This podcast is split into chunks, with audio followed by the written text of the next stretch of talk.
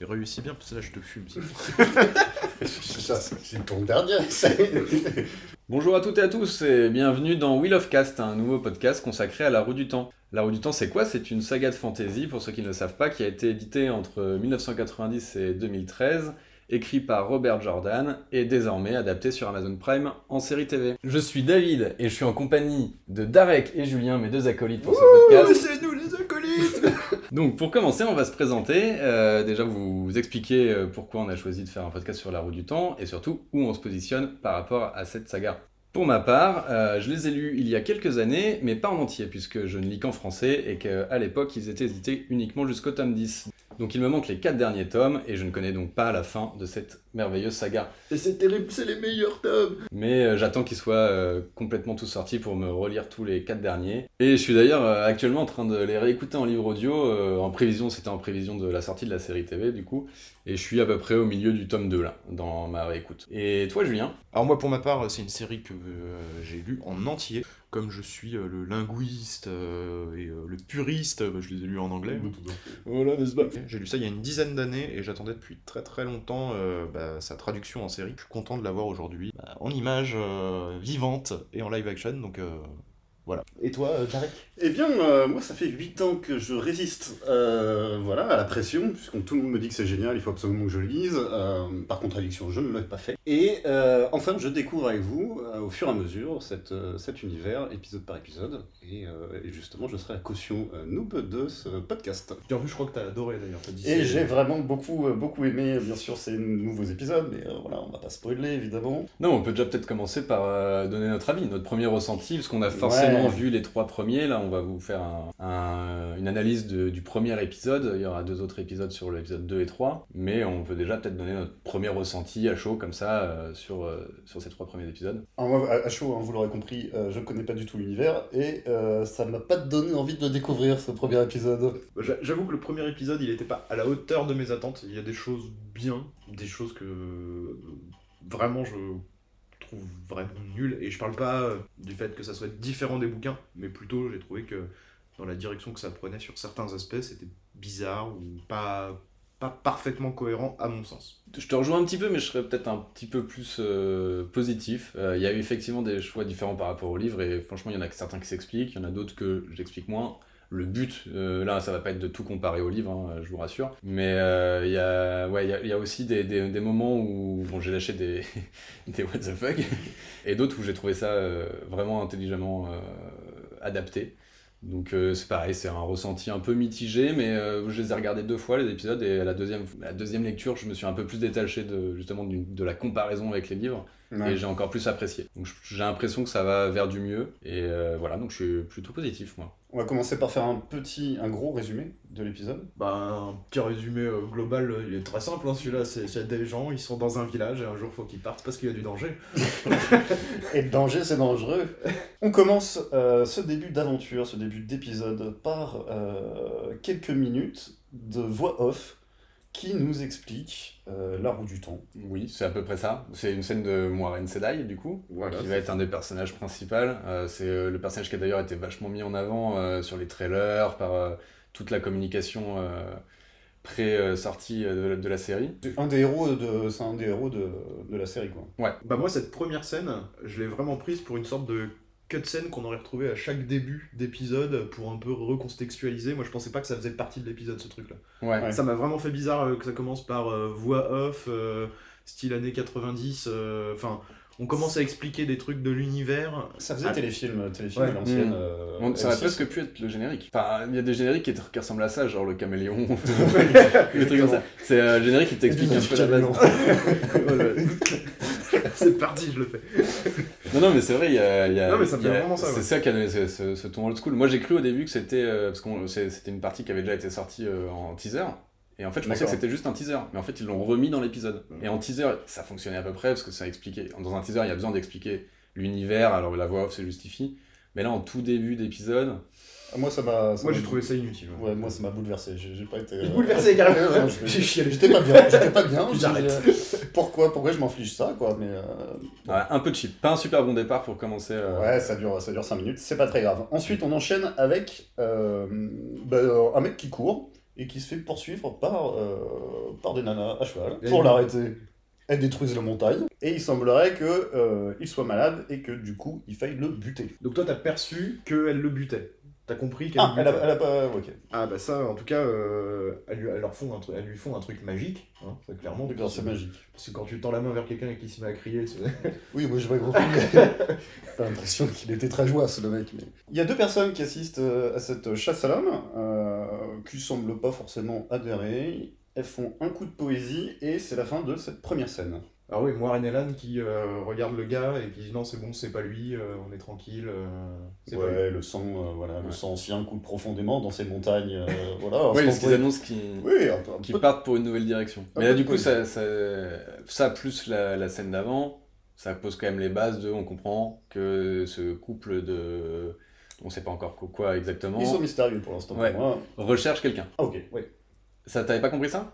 Wow, tu sais, j'ai j'ai pas vraiment compris grand chose à cet épisode, mais. Non, mais mais après, si, ça- si, bien sûr, ils Ah, recherchent. euh, Accompagné de la scène un peu euh, d'intro, euh, on comprend qu'il cherche euh, bah, le dragon, euh, en tout cas la personne qui pourrait être le dragon. quoi. Ouais, le dragon réincarné. Si, si, c'est le. Très bien, très bien. C'est le pitch. hein. Tout à fait. Euh, et d'ailleurs, là, l'info qu'on a dans cette scène, c'est euh, que dit Lan, donc du coup, qui est le, le personnage euh, un peu euh, samouraï, et euh, Amoren, qui est la personne en bleu, c'est que euh, il avait tout, euh, il pouvait canaliser le pouvoir, il avait 20 ans. euh, elle lui, lui dit Est-ce que tu es sûr que c'est pas lui? Non, c'est pas lui. Donc ça te donne déjà les critères de recherche. Ok. Enfin voilà. Donc ça, c'est déjà. Je pense que c'était des scènes qui étaient nécessaires pour poser les bases du pitch. Mais après, encore une fois, euh, cette scène-là se suffisait en intro et on n'avait toujours pas besoin de la, de la scène voix off, je trouve. euh, on- je trouve qu'au début, on essaie de, déjà de présenter beaucoup de choses et de faire comprendre beaucoup de choses plutôt que de laisser euh, le Ouais. spectateur euh, Oui. deviner et comprendre les choses par lui-même. Il est peut-être un peu trop accompagné, je trouve. De toute façon, c'est le... moi, c'est mon impression globale de l'épisode, c'est que ça manque de subtilité. Il y avait une- excessivement de lore à faire rentrer, puisque le tome 1 est assez riche en lore, mais au passant, enfin, pour revenir au livre, le tome 1 est clairement un des moins intéressants, mais il est là pour Mm. poser des bases. Et là, ils ont voulu poser beaucoup de bases très vite, et donc du coup, squeezer les parties qui étaient peut-être un peu plus molles et lentes des bouquins, mais ça fait un épisode très condensé, très explicatif, euh, qui, euh, qui parfois peut être un peu lourd, je pense, pour euh, ceux qui connaissent pas l'univers. Ensuite, Alors ensuite, on enchaîne sur une, une scène euh, du Cercle des Femmes qui a lieu à Deux-Rivières où on voit Egwen, euh, donc un des personnages principaux. Alors moi, il y a un truc juste euh, avant qu'on arrive euh, au cercle des femmes, il y a un, une cutscene où on voit un paysage et on voit dans la végétation en fait des, bah, des immeubles. Des immeubles qui sont complètement Mm. recouverts de végétation. Et ça, moi, c'est un des trucs où euh, j'ai trouvé ça très étrange de le poser Ouais. directement, puisque dans l'univers de la roue du temps, euh, On on, s'en apprend, bah, on s'en fout déjà de 1, et on apprend euh, par des petites touches dans les bouquins que ça se passe dans notre monde euh, des milliers d'années après, effectivement, mais ça n'a aucun intérêt scénaristique. Donc pourquoi ils posent ça? Est-ce que ça va avoir un intérêt? faire le malin. Ouais, enfin, Est-ce que ça va avoir un intérêt scénaristique plus tard dans les prochaines saisons? Ou est-ce que c'est vraiment juste pour dire euh, vous avez vu les fans, on, Bah, en fait, on a pense- vu qu'on avait bien lu tout? Ouais, mais je pense que c'est. Bon, déjà, c'est un clin d'œil que moi, le perso, j'ai trouvé cool. Et cool, euh, mais je pense que ça, bah, ça a deux intérêts. Je pense que c'est pour euh, les gens qui découvrent l'univers. Enfin, il y a, il y a deux explications. C'est pour les gens qui découvrent l'univers, leur dire c'est pas que du médiéval. C'est pas d'ailleurs du médiéval. Non, mais attends, on te ment dans ce cas-là, on te fait une fausse promesse, quoi. Parce que moi, on- moi on- je, je regarde ça, je me dis, ah, cool, il y a un côté post-apo, ouais, j'en attends quelque chose, quoi. Si derrière ça sert à rien, euh, pourquoi me faire chier avec? Bah, ça aura une place dans le lore. Bah, on va voir après ce qu'ils vont en faire. hein. Moi, Ah. je, je, je peux pas. euh, Peut-être que dans la série, vont s'en servir. C'est ça, Ouais, ouais. Dans le bouquin, ça ne sert à rien. Ça n'a vraiment, il n'y a pas de. C'est pas un univers post-apocalyptique, hein. Mmh, c'est vraiment mmh. un univers de fantasy. Donc euh, c'est étrange de le mettre en avant. C'est un univers de fantasy, mais pas que médiéval. Non, non, pas, Et pas en même temps, médiéval, mais- dans les bouquins, on peut se permettre de faire des descriptions qui sont assez floues pour pas que tu le saches. Là, ils ont besoin de faire des vrais décors. Et donc, du coup, forcément, il y a des trucs qui vont nous euh, être visuellement euh, parlants, alors qu'on pouvait le décrire comme des trucs, euh, des, des flèches euh, de pierre et, dans, dans les bouquins, et en fait, on savait pas que c'était des, des gratte-ciels, quoi, tu vois. Ça marche. Parlons du cercle des femmes, David. Le cercle des femmes, donc du coup une scène euh, qui commence avec Egwen qui se fait euh, tresser euh, ses cheveux et après qui se fait pousser dans une rivière. Donc c'est une sorte de, de, de, de cérémonie, quoi. de cérémonie d'initiation. euh, elle panique un peu dans l'eau, elle se elle s'abandonne. Euh, elle fait la planche et elle survit. Euh, je sais pas trop quoi penser de cette scène, personnellement. Bah, euh, Moi, je pense qu'une cérémonie où t'as une chance sur deux de crever, c'est pas une bonne cérémonie. Ouais, Mais elles sont pas nombreuses, tu vois. C'est vrai, Une sélection, euh, c'est- forcément. euh. Le rite de passage repose beaucoup sur la chance. oui. On te balance à la flotte et si t'arrives vivante, bah c'est bon, t'es accepté. Moi, je l'ai senti comme euh, bon bah ça s'appelle deux rivières quand même. euh, faut justifier que il y a des rivières quoi. Alors, la, la meuf qui se manque de se noyer, là, qui Ouais. Et Gwen Et Gwen. euh, elle a une sorte d'épiphanie euh, à un moment euh, où elle découvre ses pouvoirs, je sais pas quoi, non Quand- Alors quand non, elle a se pas une croit. so- ça, je pense que c'est tout simplement une des choses dans le bouquin qu'ils essayent de, de faire ressentir là alors qu'on n'en parle pas parce qu'en fait il faut savoir que bon, évidemment dans ce monde de magie les femmes utilisent ce qu'on appelle le saïda, on le découvrira plus tard, et dans le processus de d'utilisation de la magie pour les femmes en fait il faut se, se complètement se laisser se aller au flot de la magie. Pour pouvoir le- la maîtriser. Et du coup, à mon avis, ça, ils essayent de, de faire un peu une sorte de hint, euh, regardez. euh, Ah, bah, bah, non, mais je trouve que encore une fois, c'est trop tôt, je vois pas trop l'intérêt de faire ça. Et en fait, moi, toute la scène euh, cérémonie, je l'ai pas trouvée très intéressante, alors qu'on rentre sur euh, le cercle des femmes, qui euh, est censé quand même être quelque chose d'important, puisqu'on verra après que les femmes ont un rôle important à De Rivière. Ouais, mais je pense que cette scène, et c'est pas d'ailleurs un, un hasard si elle suit la scène euh, dans la vallée avec euh, les sœurs rouges qui Mhm. poursuivent euh, les deux hommes qui en fait, il y en a qu'un seul parce qu'il y en a un qui est en train de perdre la tête. C'était pour faire un espèce d'écho pas très subtil de on est dans une série où les femmes ont du pouvoir, on suit des femmes habillées en rouge qui poursuivent un mec, on, ça te Il y en a des des- gentils, il y en a des méchants. Exactement. Et après, on voit le cercle des femmes dans un petit village qui se font des tresses et qui font des rites d'initiation et où la wisdom, euh, du coup la sage dame du village est une femme jeune et tout ça. D'ailleurs, bon, il n'y a pas de scène dessus, donc j'en parle maintenant, mais là, euh, dans... j'ai l'impression qu'ils ont abandonné le, le conseil dans le village. euh, Ouais. ah, en fait, normalement, dans les le bouquins. conseil Dans le, dans les, dans le monde euh, de la roue du temps, et donc plus précisément à Deux-Rivières, t'as d'abord le conseil du village, qui est constitué euh, bah, du maire. Euh, C'est que les hommes, hein. et- Non, je crois qu'il y a aussi. Non, c'est que les hommes. C'est que les hommes. Ouais, parce que toutes les femmes, par contre, font partie du, du cercle. des Donc, femmes. on- qui gère les affaires courantes. Et il y a le cercle des femmes, qui est euh, presque une institution un peu euh, au-dessus, qui euh, vient régler les conflits quand euh, il n'y a pas de solution, si je me souviens bien. Oui, c'est un peu de. de...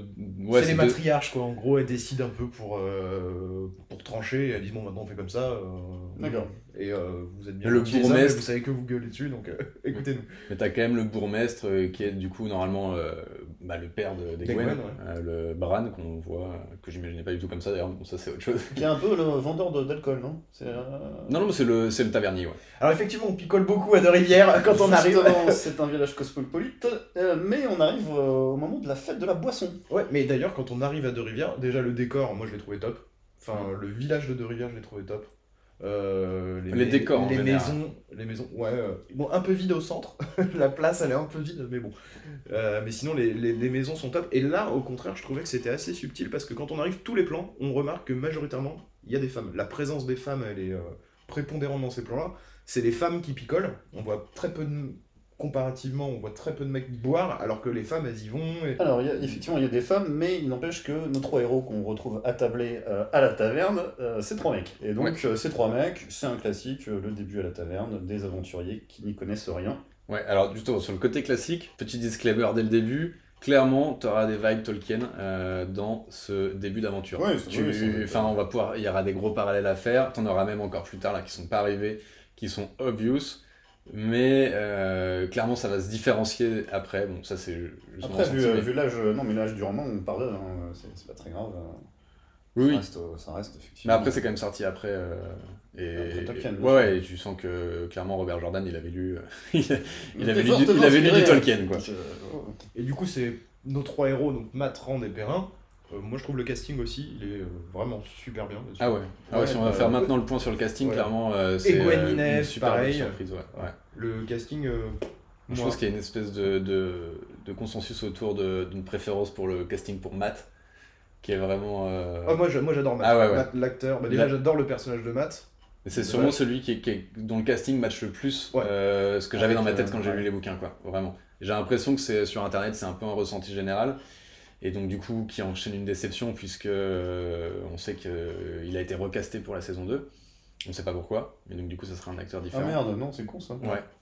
Ouais, ouais. C'est- Après, c'est- l'acteur- ils, ont, ils ont communiqué dessus, hein. ils ont pas dit pourquoi, mais euh, en tout cas, ça sera. On sait déjà qui va incarner Matt euh, sur la commence saison. mal, là, votre histoire. Là. Un héros, il se fait recaster. euh, Après, ils- j'ai vu euh, l'acteur qui va le jouer dans la saison 2 et il, il match pas mal aussi, quoi. Il ressemble pas mal à l'autre acteur, mais bon. il y a- Alors, physiquement, ouais, ils sont vraiment très très proches. Et après, bah, ça va être le jeu d'acteur. On va Ouais, est capable de reprendre le rôle euh, Mm. de façon un peu mais- Alors c'est c'est la fête hein, dans cette taverne, tout le monde s'amuse, tout le monde picole, et au moment où vient deux étrangers, et là le monde s'arrête, le temps se fige, et tout le monde observe euh, eh bien, ces deux personnages du début, euh, qui sont la magicienne et euh, son acolyte euh, chevalier. Moiraine Sedai et Lan, Almandragoran. Ok, visiblement, moi, de la crainte, du respect, on ne sait pas trop.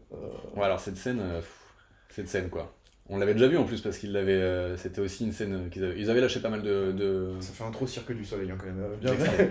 Faites entrer, Warren Ouais. En fait, il y a plein de trucs qui sont pas. Tout à l'heure, on va jongler. C'est peut-être une des scènes que j'aime le moins de l'épisode 1, perso.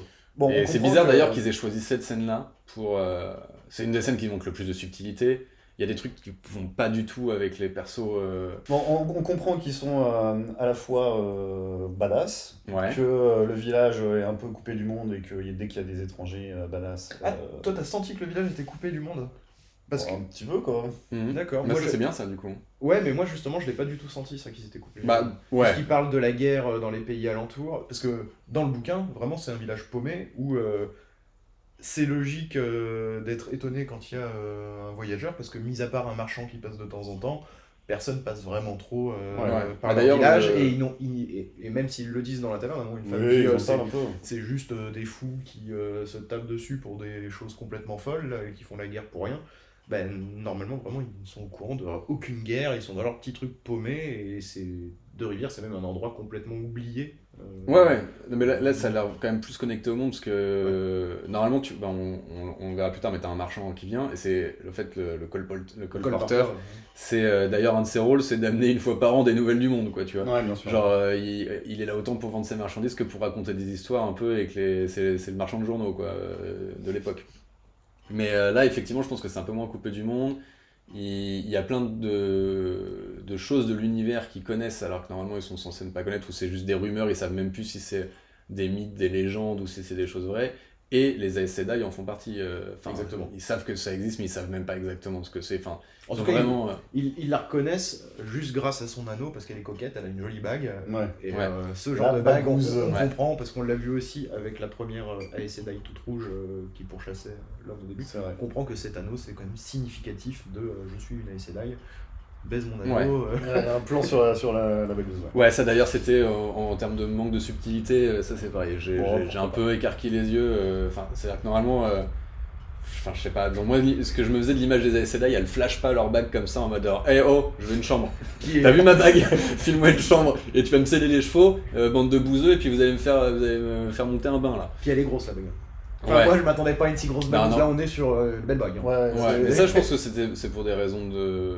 Enfin, normalement, c'est un petit anneau hyper scred et tout. Là, ils ont rajouté la pierre, hein, la pierre de la couleur. euh, D'accord. Enfin, Bah, verra. la pierre y est normalement dans les bouquins aussi. Ah non, non. Mais là- non, mais non, là, elles ont toutes. euh, non, non. C'est non, c'est ah oui, c'est le même. euh, Ne faisons pas de débat d'ailleurs, sur normalement- cette pierre et sur cet anneau et avançons dans cette histoire. Allez, là, vas-y. Ensuite, on a un, un enchaînement de scènes euh, plus, voilà, plus ou moins subtiles, plus ou moins courtes. Ouais, c'est ça, t'as trois scènes de suite qui vont présenter les trois protagonistes euh, garçons, euh, puisqu'on a déjà eu une scène avec Egwen euh, et Nineve. euh, Gwen qui se noie, c'est ça? Egwen qui se noie et qui est poussée par Nineve, qui est la sage-dame du village. D'accord. Donc tu comprends que c'est un peu la. Là, en l'occurrence, dans l'univers de la série, ça a l'air d'être la chef du village carrément. Vu qu'il n'y a plus le bourgmestre et tout ça. C'est d'ailleurs euh, Nineve qui accueille. euh, euh, ça, c'était le seul, la seule partie de la scène d'avant que j'avais bien aimé, c'est quand Nineve euh, leur dit euh, Nommez-vous, étrangers. ça correspond bien au, Et elle se prend un gros vent d'ailleurs. oui, oui.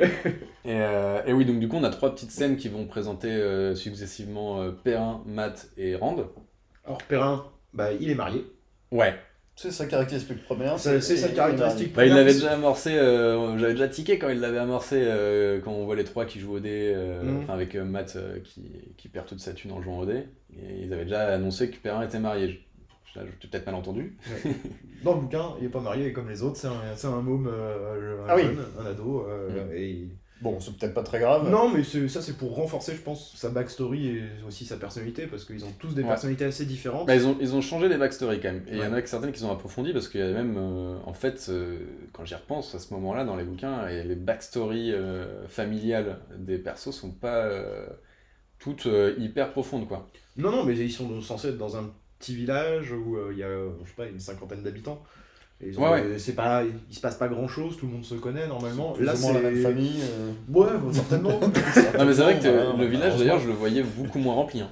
Je voyais beaucoup moins de monde. Ah oui, moi aussi, un plus gros village que ce que j'imaginais. Ah oui, bien sûr. Mais après, c'est parce qu'il y avait beaucoup, il y avait très peu de personnages nommés, mais c'est vrai que ça aurait pu euh, matcher quoi. C'est pareil, du coup, Matt, euh, c'est la progéniture d'un foyer à problème. Ouais, ça c'est oui, pas, pas sympa, hein, sa famille, euh, sa, mère. Hein, sa mère un peu craquette. Ouais, malheureusement. mais, mais fait du crack euh, bon, sur, sur tes Mais il a deux petites sœurs et il aime ses petites sœurs, ouais. ça c'est important. Bah, de toute façon, que ça soit pour Matt ou Perrin, euh, je trouve que ces ajouts de backstory, perso, moi j'ai. J'ai tiqué au début et après en fait j'ai compris. Parce qu'effectivement, bah, encore une fois, dans les bouquins, euh, dans les bouquins, il y a beaucoup, surtout dans le tome 1, enfin en fait non, dans tout, tout le long, il y a beaucoup de dialogues internes, et du coup ça te définit des traits de caractéristiques, euh, où tu commences à, comprendre un peu euh, la mentalité de tes persos, mais ça à traduire à l'écran, il fallait rajouter des backstories. Et euh, j'ai trouvé ça hyper intelligent, en tout cas, les façons dont ça a été fait sur Perrin et Matt. On verra plus tard ce que ça apporte, mais euh, en fait, c'est pour arriver au même résultat que ce qu'il y a dans les bouquins, je trouve. Donc c'est complètement, c'est pas canon dans le sens, au bouquin, dans le sens où ça n'existe pas dans le bouquin, mais en fait, c'est canon dans le sens où ça amène au même point pour définir une, une personnalité quoi. Ok, et Ron on le présente pas trop, mais il a l'air très sympathique, très gentil. voilà il a un père, euh, ils vendent de l'alcool. Bah, on a déjà eu, on n'est pas, on l'a pas, on n'est pas passé dessus. On a déjà eu un petit dialogue avec son père quand c'était en chemin. Donc on comprend déjà que lui, il habite pas dans le village, il a une ferme un peu plus loin. Ensuite, on a une scène très intéressante, une scène évidemment de nude avec euh, les deux. Rendez Gwen, c'est le sexy time. Ah non, c'est pas encore. Non, non, ah non, moi je pensais. Je pensais ouais, non, il y a, a d'abord Rendez et Gwen font la vaisselle. Ah, Rendez Gwen, non. Rendez et Gwen font la vaisselle. Ouais, je l'ai pas noté, celle-là, elle m'a pas marqué. Bah, c'est là où ils commencent leur sexy time. Ouais. Ah, pardon. Mais. Parce qu'il lui offre une myrtille. Et... Ah, la myrtille, ça, la myrtille, ça déclenche des trucs. Ouais, pas une petite fraise. On aurait dit une petite fraise des bois. C'est possible. Ouais, qui a traîné dans sa poche toute la journée. Alors, il faudrait revoir l'épisode pour vérifier si c'est une fraise des bois ou effectivement une myrtille. Non, mais. Euh, en fait, ça va avec le. Enfin, moi, ce que j'aurais à dire sur, cette, sur ce passage-là, bon, déjà, oui, effectivement, ils se font des bisous, tout ça. Donc, on a lu les bouquins, on est un peu en mode What? Parce qu'ils font même plus que des bisous après. Mais en fait, c'est logique parce que dans les... ils ont le même âge que dans les bouquins, c'est-à-dire 20 ans, sauf Egwen qui normalement est plus jeune. Et en fait, dans les bouquins, ils sont vraiment, euh, ils sont vraiment décrits comme des ados, pas du tout comme des jeunes adultes. D'accord, mais ils sont déjà des bisous dans les bouquins, je veux dire. Non, non, non, non, justement. en fait, c'est un, peu plus euh, à l'ancienne, entre guillemets, dans les bouquins, c'est-à-dire tant qu'ils sont pas mariés, ils font rien, quoi. Même si peut-être on suppose qu'ils ont pu s'embrasser à une époque. mais en tout cas, dans les bouquins, ils se font pas de bisous et ils sont promis l'un à l'autre, Rand et Gwen. D'accord mais il euh, n'y a pas de. Bon, ils l'ont modernisé un peu finalement. Et Perrin, Perrin n'est pas marié, et euh, Matt est beaucoup plus un gamin, euh, c'est plus un, plus un gamin joueur un peu. espiègle. Ah, exactement. Il a effectivement deux sœurs, mais son père c'est quelqu'un de super bien dans le bouquin, et sa mère elle est tout à fait normale. Exactement. Ils ont voulu lui rajouter un, un chouïa de, de profondeur. Perrin qui n'est euh, pas marié, mais euh, visiblement son couple, ça va pas des masses là. Ouais, bah, en tout cas, il lui est amoureux, elle, euh, elle, elle bof. voilà, bon, ta meuf te dit ça, tu, tu peux faire la gueule. Bah, elle a fait une Star Wars quoi. Elle a fait une Han Solo. Je t'aime, je sais, ok. Est-ce qu'on peut enfin parler de ma scène de bain? Ah oui, alors avant je voulais finir sur le. C'est pas possible. Oh, mais oui, ah, non, mais... nul ta scène. Non, mais génial. Non, mais c'est important de revoir comment ils ont, ils ont réimaginé euh, du coup les persos. Et, euh, et ce que je voulais dire, c'était surtout que je pense qu'ils l'ont fait parce que voir des acteurs de 20 et quelques piges. Euh, jouer les jeunes effarouchés, ça aurait été très chelou. Ils ont été obligés de les vieillir en fait dans leur comportement, et je trouve que ça c'était un des changements qui était pertinent. Parce que quand tu lis les bouquins, t'as vraiment l'impression qu'ils ont 14-15 ans, alors qu'en fait, ils en ont 20. Ils se comportent un peu comme. Euh, donc ça justifie qu'il y en a un qui soit marié, qui sait déjà de la barbe, euh, enfin, tu vois. Non mais c'est un des changements qui a été euh, le plus mal perçu sur Internet par les... Ouais, je pense que c'est intelligent. Là en gros, t'as quasiment les persos comme ils sont un peu plus tard dans les tomes 6, 7, 8, quoi, tu vois. Mais voilà, moi perso, je trouve que c'est un changement pertinent. Eh bien, je n'ai rien à dire là-dessus. Scène de bain, scène de On a donc la magicienne et son acolyte. Qui, font trempette Qui font trempette. Forcément, ça m'a, forcément ça, j'ai pensé à The Witcher, c'était un peu moins sexy que The Witcher. Et ils discutent en faisant trempette. Visiblement, euh, elle a des doutes sur des paysans visiblement, elle a repéré que euh, potentiellement ce qu'elle cherche est dans cette auberge. Et visiblement, elle sera jamais en galère pour faire du thé aussi. Oui, ça c'est du pouvoir, bien Ah, sûr. Ah, bah, La magie, sais quand c'est bien utilisé, ça fait des choses incroyables. Merlin dans Camelot pourrait en prendre euh, pour son compte. Ensuite, euh, bah, c'est tout, finalement, rien à dire de plus sur Bah, elle cette est pas très. Mais moi, j'ai. Ouais, pas vu. ensemble, on voit. euh, Bon. Ouais, ils Lan sont- a de très jolies fesses. Non, mais ils sont très proches. Ouais. En tout cas, leur, leur relation est asexuée, en tout cas. Enfin, elle est, pas, elle est dénuée de- d'attirance. euh, Oui, tout à fait. C'est peut-être ça qu'ils veulent. Ouais, mais du coup, je, je le faire prendre un bain pour ça, Est-ce que j'arrivais pas à voir trop ce où ils voulaient en venir. Pareil sur la condescendance qui- de- qu'ils ont tous les deux envers des paysans. Ça, je l'ai pas perçu, la condescendance. Ah, on la sent beaucoup plus euh, après, mais... On Ouais, là, il y a déjà, y a déjà des- un premier échange de dialogue où ça dit genre, ah, je, suis, pr- je suis surpris qu'ils aient déjà qu'ils aient un bain euh, déjà dans ce coin paumé. euh, et Lan qui dit, euh, bah ouais, mais l'eau pourrait être plus chaude. L'eau, d'ailleurs, a l'air très crade. hein. Mais non, mais ça, c'est les eaux troubles euh, pleines de savon et de fleurs. Là. Toile. Voilà, bon, l'in- l'intérêt de cette scène, j'ai pas trop compris. euh. Effectivement, on sent qu'ils vont laisser un avis sur Airbnb, Ouais. pas top. Deux rivières, bien accueillis, Bah, le bain bof. euh, ouais. Ensuite, on a des enfants qui courent après une carriole euh, d'un marchand ambulant euh, qui tramale des lanternes et des fleurs séchées. Moi, je trouve que tu vas un peu vite parce qu'on Pardon. oublie une silhouette mystérieuse qui arrive en pleine nuit à cheval. Oh, la silhouette mystérieuse. C'est Ah le- oui, quand la même. silhouette, euh, la grosse bouche. Oui, le- non, bah, Ouais. oui, c'est Voldemort, c'est un méchant, visiblement. Bah, c'est vrai que c'est dur de pas sentir les vibes Alors, Voldemort. avec cette gueule-là, si t'es gentil, Tu n'as pas le je pense choix. qu'il y a souvent, il y a souvent des malentendus. Je veux vous aider. Non, non, toi, on ne fait pas confiance, mon gars. Sortez les fourches, non mais à un moment. Mais c'est vrai qu'à ce moment-là, ça aurait peut-être mérité d'un peu plus, encore une fois, de subtilité, et juste de voir une silhouette noire encapuchonnée, ça aurait pu être euh, suffisant, tu vois. Parce qu'on on reverra ce, ce personnage plus tard, mais euh, C'est un méchant qui fait du repérage, quoi. Un méchant qui se balade euh, voilà, dans le village euh, et qui regarde, quoi. ouais, ouais, Ok, c'est très mystérieux tout ça. Le lendemain, une carriole, arrivée du marchand. colporteur. Colporteur. Ça s'appelle comme ça dans les bouquins, mais c'est pareil. Très bien, ça sera un colporteur. Il est précis, de-. Ah, non, mais il faut utiliser effectivement le, le bon vocabulaire. Pas grand chose à dire sur ce colporteur. Il a l'air, euh, il a l'air sympathique. euh, En fait, on aurait pu croire que c'était un personnage important, mais finalement, j'ai l'impression que non. Bah, on voit juste que Matt euh, fait un peu, c'est un petit peu un voleur et qu'il essaye de lui vendre des trucs pour ensuite. euh, Ça sert le, le- bah, justement la définition de- du personnage de Matt, qui est donc du coup espiègle, qui, qui, qui respecte pas forcément les règles, qui peut voler, jouer au dé, tout ça, mais qui a un bon fond parce qu'il fait tout ça pour pouvoir acheter des petites lanternes à ses sœurs. Le bad boy rocker. Exactement, c'est un peu ça, un peu. Après, on est sur des tropes euh, Bien sûr. existants, mais, euh, Et qui peuvent fonctionner, hein, si c'est bien fait, ça, ça fonctionne. mais encore une fois, ça c'est euh, c'est une autre façon de définir ce qu'on a via des dialogues intérieurs. Et moi, je trouve que c'est Ouais, personnellement, enfin, je trouve ça pertinent euh, dans ça, ça match avec euh, qui est Matt quoi. Et là aussi, c'est à ce moment-là, parce qu'ensuite on passe un peu sur la place, euh, sur différentes personnes, on revoit Moiraine et Lan, Mhm. euh, qui là sont tout propres et habillés. Et là, Moiraine, bah, elle utilise son sixième sens, elle dit Bon, je pense qu'il y, y a un blafard qui est pas loin. Euh, Elle a, elle a tu l'as- senti, tu l'as euh, senti, euh, parce que ça doit dauber. euh, le truc, il arrive de lui, et ça- c'est une petite odeur.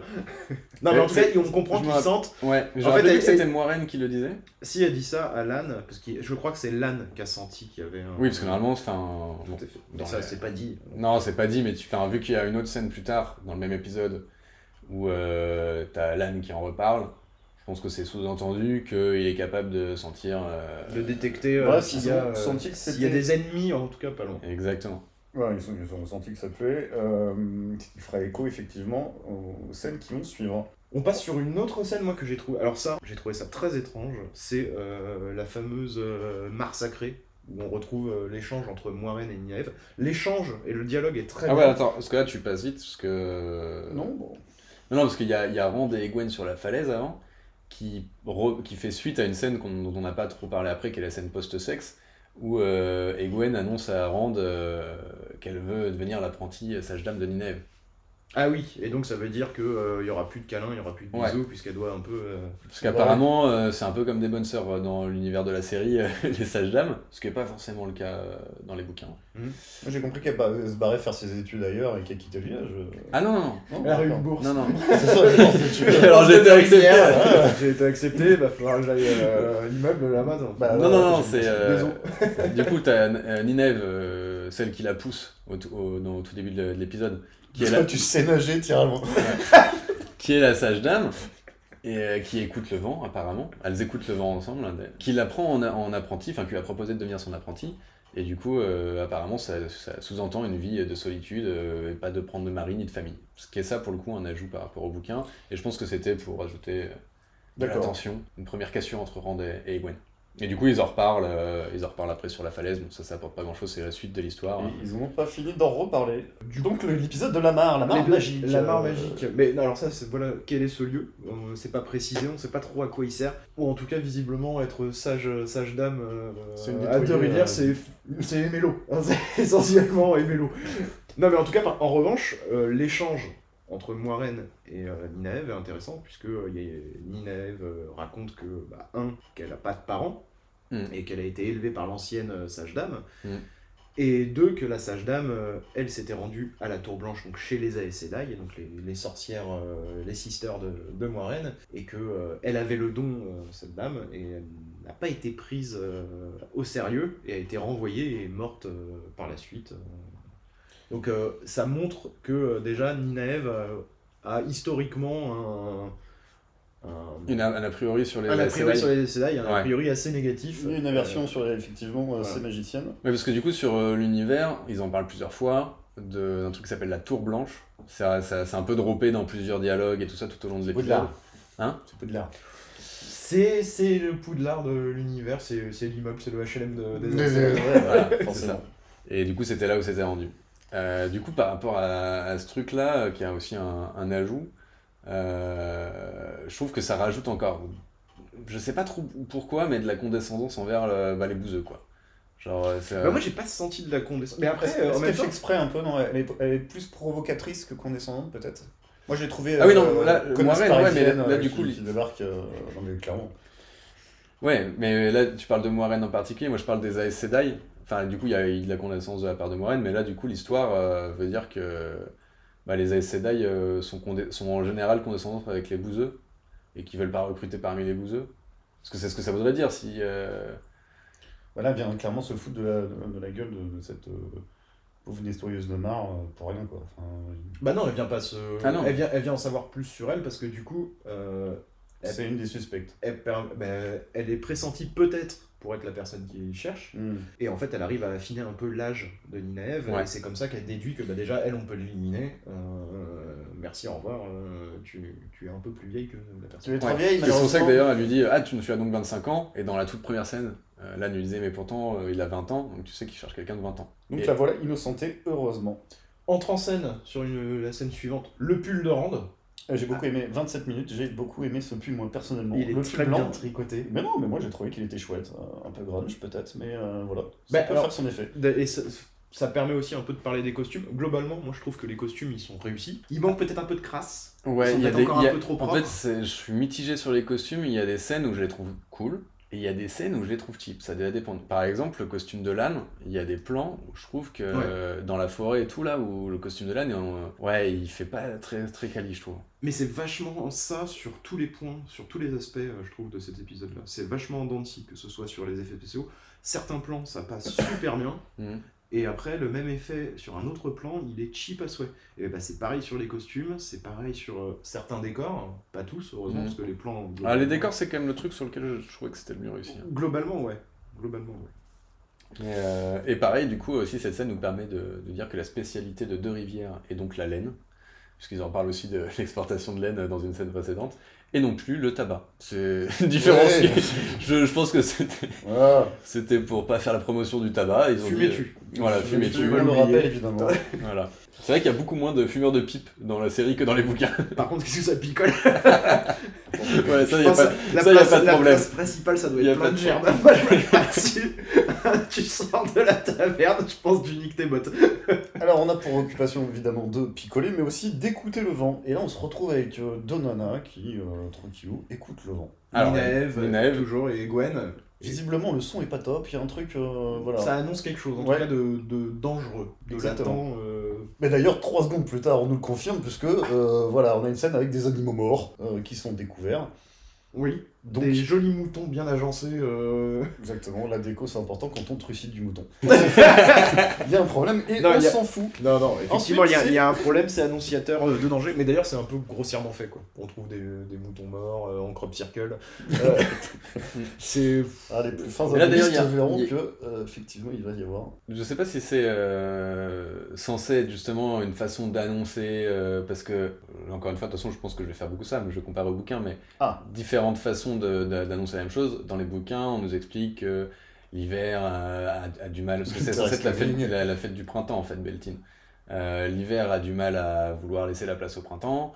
Euh, Ah bah là, euh, clairement, euh, c'est pas, c'est pas du tout ça. La forêt, elle a l'air bien verte. euh, Bah ouais, c'est ça, en fait. Y a pas trop de. On s'en fout de vos saisons en même temps, non? Et que du coup- Alors là, oui, bien sûr, ils s'en foutent. Là, dans la série, visiblement, ils se sont dit les saisons, on s'en fout. a- Ouais, mais du coup, tu vois, tu- il y a ce- cette sensation de il y a quelque chose qui va pas et tout. Les loups, Oui. Les loups descendent des montagnes du coup pour chercher du gibier parce qu'ils ont du mal justement avec le froid qui veut pas s'en aller. En tout cas, dans, les- que- dans les livres, il y a cette pression Ouais. euh, Genre, un- sur le monde entier où euh, bah, ouais, euh, les saisons sont plus aussi bien réglées qu'elles l'étaient, donc peut-être qu'il se passe Il n'y a plus de saison de la bonne. Mais du coup, là, c'était c'est cette histoire de, de moutons morts euh, disposés dans une forme un peu spéciale. euh, bon, Cette forme, on peut en dire plus? Ouais, on peut en Ouais, dire ouais, plus, je pense, parce que c'est un, c'est un des symboles clés de l'univers. C'est c'est le croc du dragon ou c'est la flamme de Tarvalon je C'est la plus. flamme, si, c'est- si le rond est vers le bas, c'est la flamme. Euh, je bah crois. donc c'est le croc alors. Le croc, le pic est vers le bas. Ouais. Parce que c'est un croc, logique. Très bien. La flamme. Ça le reste mystérieux pour moi. Mais, euh, mais voilà, il y a une signification. euh, Ouais. Ouais, je sais pas si Mais c'est, d'ailleurs, euh, euh, enfin moi je trouve ça vraiment super bizarre parce que je, je me souviens pas que dans les bouquins il y ait euh, des morts comme ça de, de moutons ou quoi, c'est possible. Non, non, il y a des- dans les bouquins, il y a des loups qui viennent euh, Ouais. bah, chasser des moutons parce qu'ils ont plus de proie dans les montagnes. euh, et que du coup, ils viennent un petit peu, ils se rapprochent des fermes alors qu'avant, ils restaient tout le temps à distance, les loups, quoi. Mais naturellement, je pense que là, euh, au vu de la silhouette dangereuse, sans, Ah oui, c'est pas des loups. c'est pas des loups. Je pense que c'est plutôt lui qui a fait ça, mais. Voilà, euh, le gars a le sens du détail, il a pris ses petits a passé- je vais les mettre comme ça, un peu celui-là, chier, quoi. un peu plus à droite. Ah, quand ils vont voir ça, Ah, ça a de la gueule. Ouais. Bon. Mais ouais, donc ça c'était un peu bizarre, surtout que ça enchaînait, c'était euh, scène de menace avec le vent qui est pas normal, et plus ça. Non, mais c'était pour insister un petit peu, on a Ouais. compris. Ça va être la de mer. En attendant, on continue de faire la fête, on continue de faire la cérémonie. Ouais. Et c'est assez intéressant parce que du coup, on découvre un peu plus sur ce que réellement la Rose du Temps, euh, une espèce de, de cycle de réincarnation euh, éternelle. euh, et on fait ça avec des loupiottes. Mais ça, franchement, la, la- la scène est top. Ouais. Je trouve vraiment que c'est très très bien amené ça, et puis ça permet euh, de façon un peu naturelle d'expliciter euh, bah, les croyances de l'univers et euh, euh, ce qu'il en est. Donc Mm. euh, ça c'est vraiment plutôt pas mal. La musique est top. La musique qui accompagne, enfin d'ailleurs, beaucoup- la plupart des musiques de la série sont quand même de, de grande qualité, je trouve. Et euh, là, euh, cette petite musique qui accompagne euh, la cérémonie est vraiment super agréable. Et ça, je trouve que c'est une des scènes les plus réussies en tout cas, et qui arrive à se faire naturellement et à nous emmener en fait dans, dans leur univers. Ouais, pour Mhm. le coup, c'est une explication qui est pas un peu trop lourde, qui, Ouais. qui voilà, C'est fait simplement et pas balancé. D'ailleurs, enfin, toi, t'en as compris quoi du coup Parce que c'est vrai que ça. Bah, c'est le- deux, trois dialogues, mais. Effectivement, peut-être que je résume très simplement, mais moi j'ai compris que c'était de la réincarnation. euh, euh, chaque être meurt et revient, et euh, voilà, il essaye de s'améliorer au fur et à mesure. Et du coup, ça danse, ça fait la fête. Exactement. Et à un moment, euh, Tom, euh, il, ça, ça picote. Ça picote Alors dans attends, le attends, dos. parce que moi ce qui m'énerve, c'est que on a, voilà, on a expliqué qu'effectivement ça peut être, tout le monde l'a compris. Ouais. Euh, on a la magicienne qui, Hmm, ils attaquent et elle ne prévient personne. Elle est à 10 km, on ne sait pas pourquoi. Ouais, là, ce, ce, ce passage-là, j'ai essayé de le justifier, hein, parce que j'essaie d'être euh, l'avocat du diable à des moments, mais euh, je comprends pas non plus. Soit ils étaient très loin dans la forêt, mais je sais pas pourquoi, parce qu'il y a deux secondes, ils étaient en train d'allumer des lanternes avec tout le monde, il y a eu Bah, un petit ouais, eye contact avec Egwen, elles se sont vues, genre... Donc soit ils ont hésité longtemps en mode on y va, on y va pas, on y va, on y va pas, je sais pas. Soit, euh, non, j'arrive pas à trouver d'explication là, pour le coup. euh, Ouais, elle a fait une petite pause sur le. Soit il y a une ellipse, et en fait elle est mal comprise dans la série, et qu'en fait euh, l'ell- l'ellipse, tu vois, genre c'est le temps qu'ils reviennent, tu sais, genre ils sont restés dans la forêt longtemps après les lanternes. et- Ouais, un petit problème au montage peut-être, Mhm. mais bon, cl- clairement dans la série il y a quelques ellipses qui sont foirées visiblement sur cet épisode 1. Et donc, euh, et danse, Gwen euh, danse, naïvement, mais, euh, naïvement, voilà, heureuse, et- pas. Tom, son partenaire de danse, bah, visiblement, euh, il se fait un peu transpercer la cage thoracique. Ouais, Tom, malheureusement, je misais beaucoup sur cet homme, mais visiblement. Mais il tombe très vite au sol et euh, au revoir Tom avec une jolie hache. Et on s'aperçoit, on aperçoit notre premier Trolloc. Alors le Trolloc, euh, c'est une sorte de grosse bête Ouais. un peu- Mi-orque, mi-ours, mi-cochon. Voilà. Bah alors pas euh, d'orques, sans les orques, Ouais. mais euh, Bon, c'est mais censé être mi-homme, mi-animal. Quoi. Et c'est un animal discret apparemment, ça arrive à aller sur une place du village où tout le monde danse sans se faire milieu. alors, alors qu'il fait 2 mètres 3. Et ça se trouve, ils dansaient et les mecs sont différents. C'est c'est tranche de déguisement, Ouais. Ça aurait été encore mieux de l'introduire comme ça, il danse avec les gens. c'est qui lui? Totalement infiltré avec sa hache de 2 mètres. Non je déconne, je vais peut-être que tuer. tout le monde est dans la place, il a pu tra- est sur la place en train de faire la Non, fête. oui, c'est vrai. Sauf la forgeronne. Non, mais les mecs Euh. picolent vachement, hein, attention. Ça aussi, il faut pas. T'es moins vigilant quand t'es, tu vois, t'es un peu compète. C'est vrai. Non mais en tout cas, commence l'attaque des Trollocs. Alors les Trollocs, Grosse scène de bagarre. grosse scène de bagarre, et c'est toujours pareil, je trouve, il y en a certains très réussis et d'autres à d'autres moments super ratés. En termes Bah, de- euh, d'effets spéciaux. euh, Bah parce qu'ils ont mixé euh, CGI et euh, des costumes, quoi, ouais. et costumes. Et euh, je pense qu'il y a des moments où il y a du full CGI qui est un peu cringe, mais franchement, moi, franchement, j'ai, on a vu tellement pire dans de la série télé. Faut euh, se rappeler que c'est pas euh, un film, hein, c'est de la série télé. Donc même s'ils avaient du gros Attention, budget et tout. c'est quand même ouais, Amazon Prime. euh, Ouais, ouais, ils ont sorti de la thune et tout. Hein. C'est une des séries les plus chères, euh, je crois qu'ils ont produite. Mais euh, il y avait quand même beaucoup d'effets. Bon, ils ont voulu mettre beaucoup d'effets dans le premier. Je pense qu'ils ont Ouais. voulu en mettre plein la gueule. Ils ont peut-être un peu trop. Ils auraient peut-être dû en faire moins et mieux. Mais en règle générale, je trouve quand même que les Trollocs, ils ont une super gueule. Oui, ils ont une super gueule, mais comme tu dis, ils ont voulu trop en faire, je trouve, euh, sur ce premier épisode. Et moi, là, c'est en termes de réalisation, parce que au moment où se fait attaquer le village, Rand se fait attaquer avec son père euh, dans leur maison. Ouais. Et cette partie-là, qui est beaucoup plus intimiste et qui est euh, la découverte presque d'un premier trologue vraiment de façon très proche, bah ça, c'est une scène top. Et moi, j'aurais fait commencer l'attaque par ça, en fait. J'aurais fait... Et d'ailleurs, c'est ce qui se passe dans le bouquin Ouais.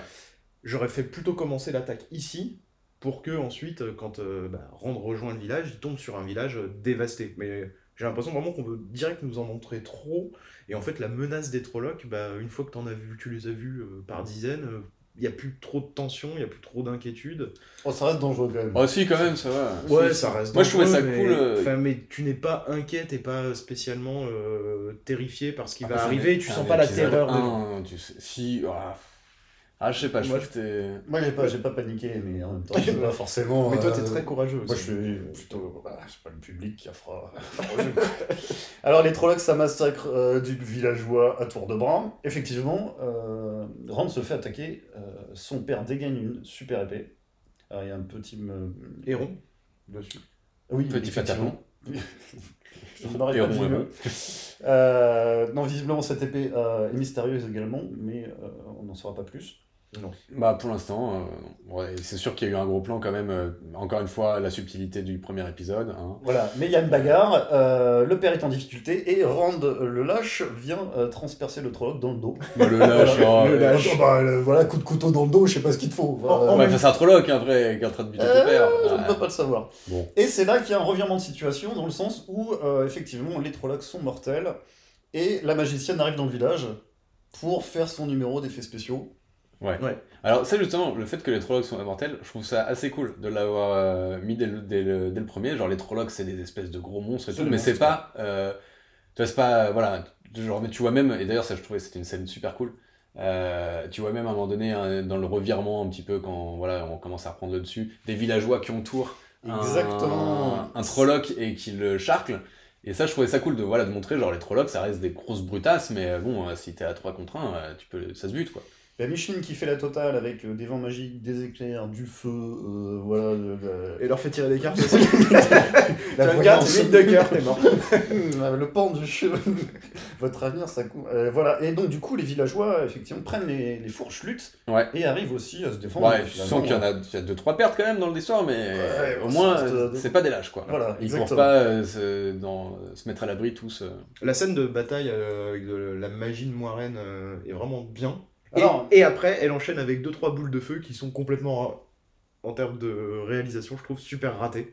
Ouais, il y a, des- ça, il y a des hauts débats, mais je pense que là, encore une fois, ils ont voulu en faire trop. Ouais. Montrer, après, c'était un des challenges. hein. Non, mais là, On t'as avait un en- panel d'effets spéciaux. euh, Pourquoi elle varie autant, la meuf euh, Entre des boules de feu, des éclairs dans le ciel, euh, des vents magiques. Je pense que, je pense qu'ils ont voulu te montrer que, quand même, ouais. euh, c'est puissant.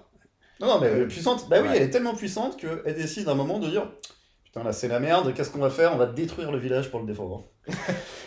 Ouais. Elle enchaînait les éclairs et la meuf euh, envoie des cailloux. Du coup, mais du coup, bah, bah, voilà, ça, ça détruit l'hôtel de ville, hein, malheureusement. Ce n'est pas très grave. Grosse taverne. Et elle se fait blesser. Elle se fait blesser. Ouais, elle se fait blesser aussi. Ce qui que- montre aussi quand même qu'elle est pas. Voilà, ils sont pas invincibles. Ouais. Les, magiciens. Pour revenir sur la, la- la chorégraphie de magie et tout, donc c'est vrai que la magie, ils ont voulu te montrer. Je pense qu'il y avait une partie qui voulait te montrer les différents pouvoirs.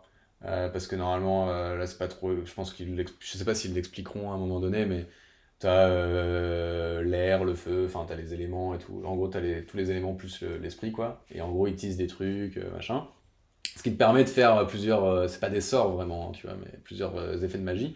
Mais ce que j'ai trouvé super cool, c'était la chorégraphie entre Lan et Moiraine. Ouais. Et là, tu sens, je trouvais que dans la, dans la chorégraphie du combat, tu sentais bien la symbiose entre les deux qui combattaient ensemble, avec Lan qui est là pour la défendre au corps à corps pendant qu'elle fait ses, ses trucs magiques, tu vois. De passe-passe. Ouais. Et, euh, et voilà, bon, c'était juste, je voulais euh, mettre l'accent sur ça. Faut quand même. Non, c'est bien tout, réussi. tout, est- tout était pas réussi dans cette baston. Il y avait des hauts et des bas, mais il y a quand même deux trois trucs où je trouve qu'ils ont bien retranscrit, qui te fait bien comprendre l'idée. Euh, Il y a des notions, voilà, sans dialogue, tu comprends qu'ils sont en symbiose, qu'ils se battent ensemble, que lui c'est l'épée et qu'elle c'est la Mm. magie, quoi. Mais d'ailleurs, cette bataille a quand même plusieurs conséquences, hein, parce que même si euh, Moiraine réussit un peu à repousser euh, les Trollocs, bah, euh, Ninaef se fait enlever.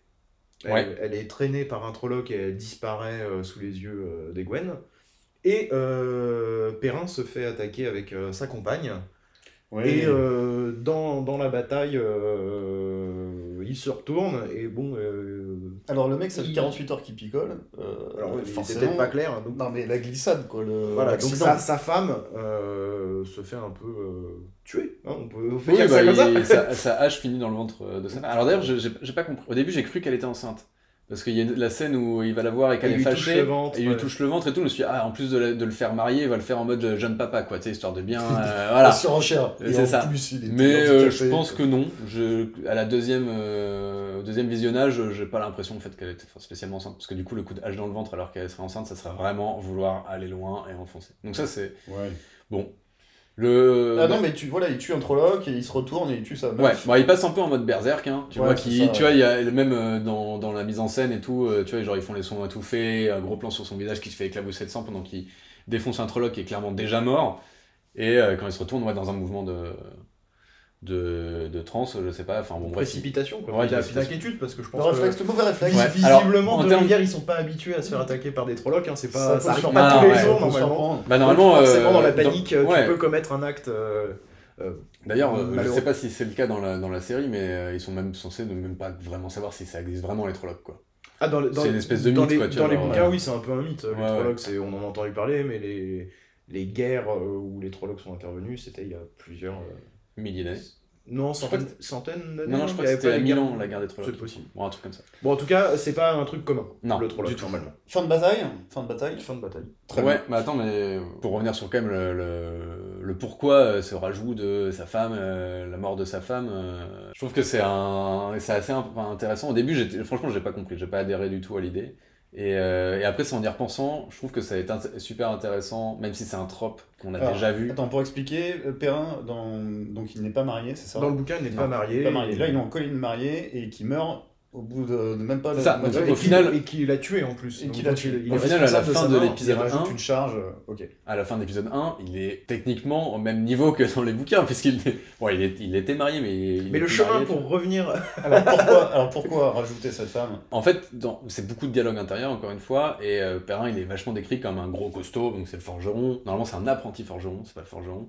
Euh, Qui a peur de sa propre force. Exactement, qui a toujours peur de blesser les gens qu'il aime, qui a peur de sa propre force, et qui du coup est un espèce d'ours euh, doux, quoi, tu vois, genre, euh, mais euh, voilà, qui, qui est très calme, qui est très réfléchi, qui, qui, qui, ose- qui parfois n'ose pas trop prendre de décisions, parce qu'il a besoin de tout réfléchir, qui peut être même un peu lent. Euh, Enfin, il est perçu en tout cas comme quelqu'un de lent, et en Ouais. fait, non, c'est juste parce qu'il réfléchit beaucoup et qu'il veut prendre le temps de.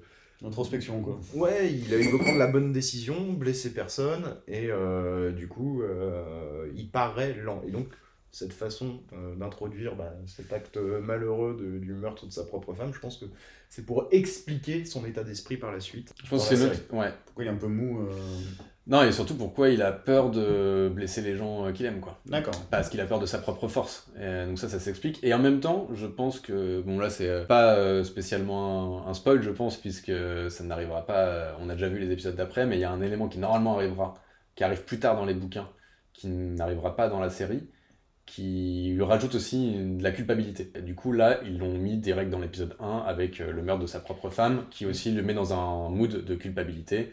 Et je trouvais que c'était une façon intéressante en une seule scène, voilà, de rassembler tout ça. Ça aussi. Non, ça c'est intelligent. Ça aussi, ça, justifie. Ouais, mais ça a été vachement décrié encore une fois par les fans hein, sur Internet. mais en fait, quand, bah, au début, hein, moi-même, j'ai réagi un peu violemment à ça. Je, pourquoi tout ça? Et en fait, quand tu décris, tu dis, ok, ça permet de rassembler euh, ces deux ou trois aspects de la personnalité de Perrin en... et de les expliquer visuellement aussi, parce que au lieu de faire des dialogues internes, encore une fois, dans une scène. Et euh, voilà, du coup, j'achète, euh, j'achète la l'arc euh, narratif de Perrin était marié. Finalement, les Trollocs sont repoussés. On est tous euh, heureux pour le village qui est un peu moins joli. Le, village, forcément, qui euh, du coup accuse les étrangers. Forcément, il y a des mecs qui débarquent. Bah, c'est vrai qu'ils sont attaqués par des Trollocs. C'est peut-être eux qui les ont amenés, quoi. Il y a une troublante coïncidence. L'explication, c'est pas nous. C'est pas nous les étrangers. c'est à cause des quatre glandus. voilà. Il y en a peut-être un, c'est le dragon. Alors là, c'est votre faute. Il y en a un qui est malade, visiblement. Euh, donc on va embarquer toute cette troupe-là et on va se barrer. Ouais, bah c'est à, peu près aussi vite que tu viens de le résumer, quoi. Oui, je... C'était très précipité, encore une fois, la subtilité. Hein, et donc, ils viennent tous de vivre un événement traumatique. Alors, à part Perrin, qui, ça y est, euh, est devenu très très lent d'esprit, là, et on le sent bien, parce qu'il bave à chaque fois, limite, quand, quand il y a un plan ouais, bon, là, après, tu peux comprendre qu'il a bah, un oui, choc traumatique, quand même. Mais euh. tous, on leur dit, bon, maintenant, il va falloir partir, et ils font... Ok, bon bah on y va. Mais ils font même pas ok, tu les, tu les vois juste monter sur leurs chevaux. Ok. Enfin... Ils montent. Euh, non mais même pas de remise en question, de questionnement. Euh, et puis ils quittent leur famille, leurs amis. Enfin, toute leur vie qu'ils ont depuis 20 ans, ils la quittent d'un claquement Même pas un petit dialogue. un petit dialogue d'au revoir entre euh, chacun. T'as même pas un petit plan où tu vois le Matt qui dit au revoir à ses sœurs, je sais pas tu vois même pas euh, Rand qui doit revoir à son père. Euh. Après, son père, il est, le père de Rand, il est soigné et complètement dans les vapes. Ah non, non. Tu le vois qui est debout, qui, qui, ah qui le regarde partir. Ah, dans la scène de fin, ils sont tous là, debout. T'as toutes les familles. Au revoir Exactement. exactement. Il est parti acheter des clubs. Exactement. En plus, ça aurait, été, ça aurait été. Parce qu'après, on le verra, c'est pas non plus un spoil, puisque on le voit, si on regarde d'ailleurs la scène, on le voit, il a l'épée euh, à sa hanche, Rand. Donc on aurait pu avoir une petite scène euh, de transmission de l'épée. Ouais, où tu sais, je lui dis tiens, bah bon, mon fils prend ça euh, pour ah partir à l'aventure, tu vois, genre. je sais pas, je pense qu'il y a eu du cut, hein. Je pense que pour rentrer dans les 50 et quelques minutes, ils ont coupé les trucs parce que c'est vraiment. Ça arrive. Euh, c'est ça l'appel de l'aventure. Hein, non, mais elle fait à peine un dialogue, elle fait à peine. Ensuite, on a de nouveau un petit instant de poésie pour terminer, qui nous explique qu'il n'y a ni commencement ni fin dans la rotation de la roue du temps mais ce fut le commencement. Donc ça, ça m'a un petit peu troublé. Non, mais c'est, alors ça, c'est le, la petite, euh, le petit clin d'œil à tous les fans, parce que euh, chaque bouquin de la roue du temps commence par cette phrase-là. Mais qui a un non-sens, ça m'énerve. Et c'est ça fondu au noir, pourquoi un non-sens Pourquoi un non-sens bah, Si t'as pas de commencement, t'as pas de commencement, bordel. Non, et et ils disent pas qu'il n'y a pas de commencement, ils disent ce, n'est pas le commencement, c'est un commencement, puisque à chaque fois ça tourne, ça se Ça doit être une erreur de traduction, effectivement. c'est une mauvaise foi, ouais. es quelqu'un de détestable. Qu'est-ce que vous avez pensé de cet épisode? Bah moi j'étais content. Globalement, alors même si euh, il y a des trucs, euh, on a probablement vachement accentué sur les choses qui allaient pas, mais il y a beaucoup de très bonnes choses. Moi j'étais content de la traduction euh, bah, de l'univers de l'univers. Voir les, acteurs, le casting est vraiment top. Euh, donc euh, vraiment content. Après narrativement... T'étais content? Et j'étais content. ok. Globalement, surtout content. globalement, content. Plus euh, je suis très content. Content plus ou content Mais je trouve que cet épisode est pas très réussi. Euh, oui. Moi, j'ai, franchement, premier visionnage, j'étais pas du tout content pour le coup. Euh, Moi j'étais content. Ouais, j'ai compris. Non, non, mais en fait, t'as as du plaisir de voir en tant que lecteur, t'as du plaisir de voir euh, des personnages prendre vie, être bien incarnés parce que le casting est bon, le jeu d'acteur est bon, les décors sont plutôt euh, tous, ouais, sont plutôt réussis en général. Euh, la musique, la bande son, franchement, est, de qualité. Ouais. T'as plein de trucs qui sont cool, quoi. Franchement, c'est puis il y a le petit côté fanboy où tu vois tout ça prendre vie après tant d'années. Effectivement, ça fait un moment qu'ils ont communiqué sur cette série télé, hein, Amazon. Donc euh, c'était attendu, quoi.